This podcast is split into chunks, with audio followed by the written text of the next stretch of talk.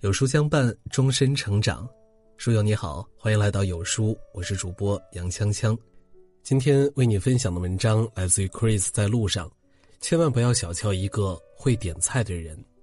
上周我去见了一位同行，他也是一位创业者。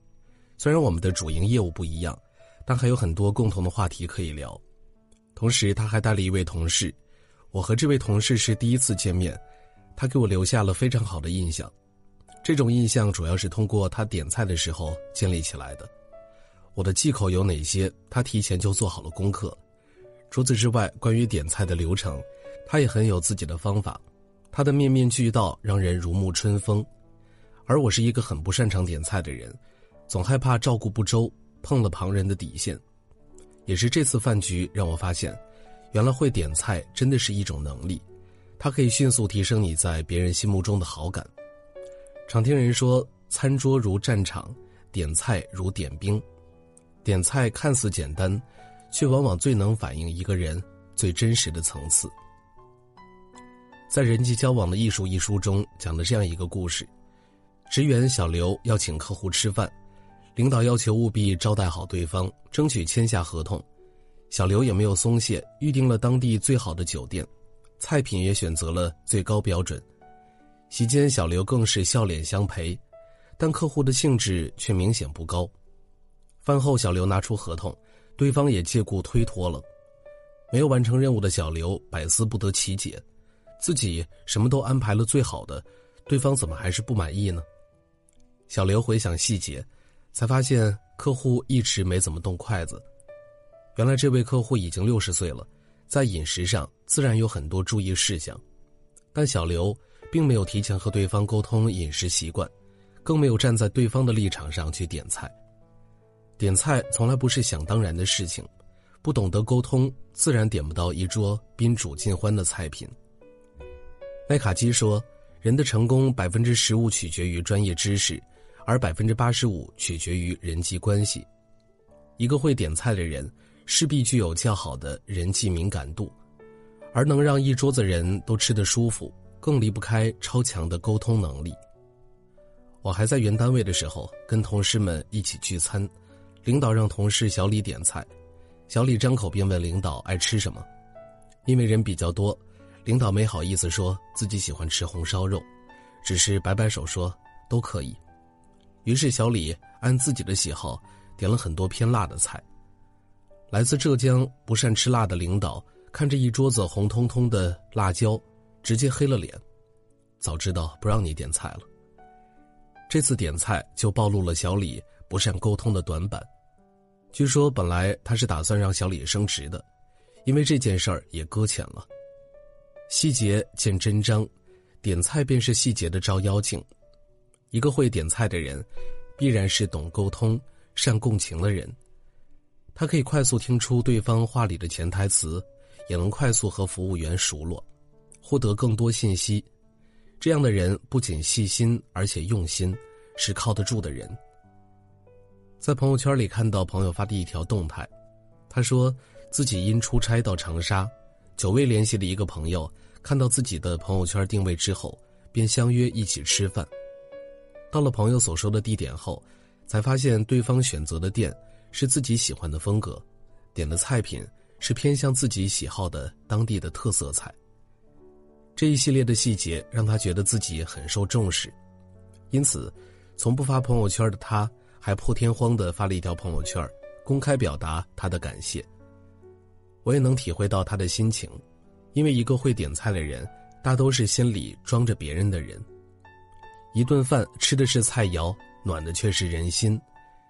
你对人对事是什么态度，从点菜上便能看出来。知道朋友吃海鲜过敏。还点了一桌子海鱼螃蟹，知道女朋友最近上火喉咙疼，还非说嘴馋要吃川菜；知道领导不吃香菜，还频频忘记嘱咐服务员别加香菜。这样的点菜方式都会让对方觉得你没有把他放在心里。点菜就是如此，你的心意都包含在其中。你看重对方，便会注意到对方的喜好和忌讳；你尊重对方，便能设身处地换位思考。有一段时间，我特别热衷于打卡新开的餐馆，于是组了一个吃货小分队，大家轮流请客，算是闲暇放松的一种方式。没想到的是，其中有一个人竟把此当做了占便宜的途径。别人请客的时候，什么贵点什么，到自己付钱的那一次就专挑便宜的。几次不欢而散后，大家便很默契的重新拉了一个聚餐群。一个在点餐时只考虑自己，不为他人着想的人，往往是不值得深交的。要知道，任何一张菜单上，都清晰的展示着他的人品。一个人在点菜的时候，只顾自己的喜好，是自私的表现。以小看大，和这样的人深入相处，也很难形成舒适的关系。一个会点菜的人，自然更容易得到别人的好感，毕竟点的是菜，体现的是修养，经营的是关系。孟子告子上曰：“一箪食。”一豆羹，得之则生，福德则死。然而，简单的一顿饭，往往不止满足口腹之欲，还关乎着一个人的兴衰与成败。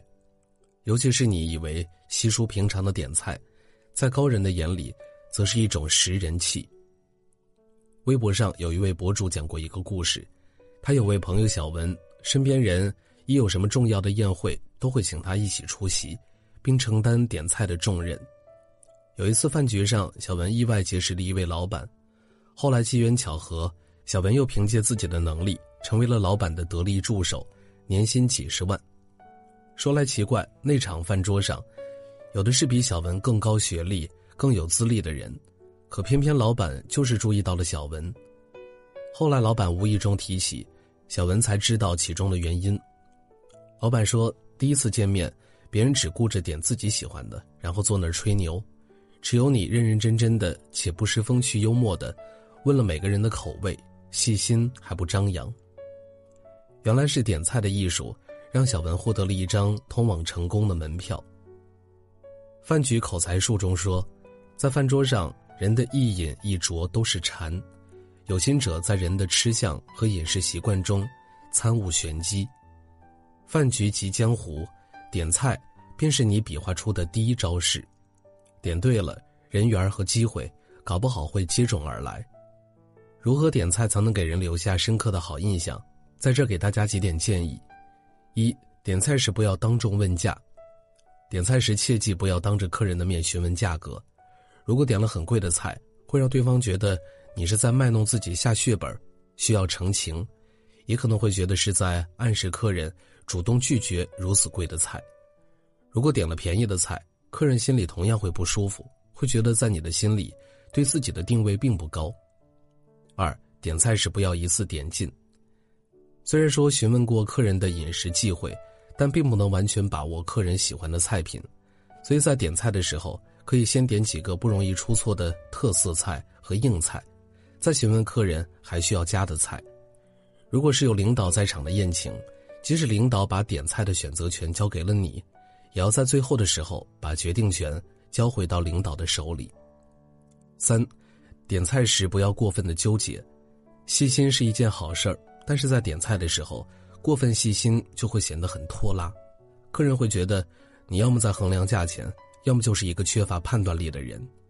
最主要的是点菜时间过长，很容易让场面变得尴尬。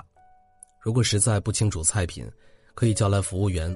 当着客人的面询问制作材料和烹饪方法，同时观察客人的反应，然后点出对方感兴趣的菜品。最后推荐大家一个避坑经验：面对服务员强力推荐的菜品，不要因为不好意思拒绝而接受。倘若上来的是店里所剩的陈品，那会让客人感觉到很不舒服。通常情况下，看人下菜更要稳妥些。看似简单的点菜，往往可以看出一个人的社交能力和自我修养。一个会点菜的人，总是可以恰到好处地表达出自己对朋友的在意，对领导、客户的重视。这样的人眼里有细节，心里有他人。一个会点菜的人，往往有着更好的社交，因为他能照顾到每个人的感受，哪怕是第一次见面的人，也能够很好的与其沟通。这样的人。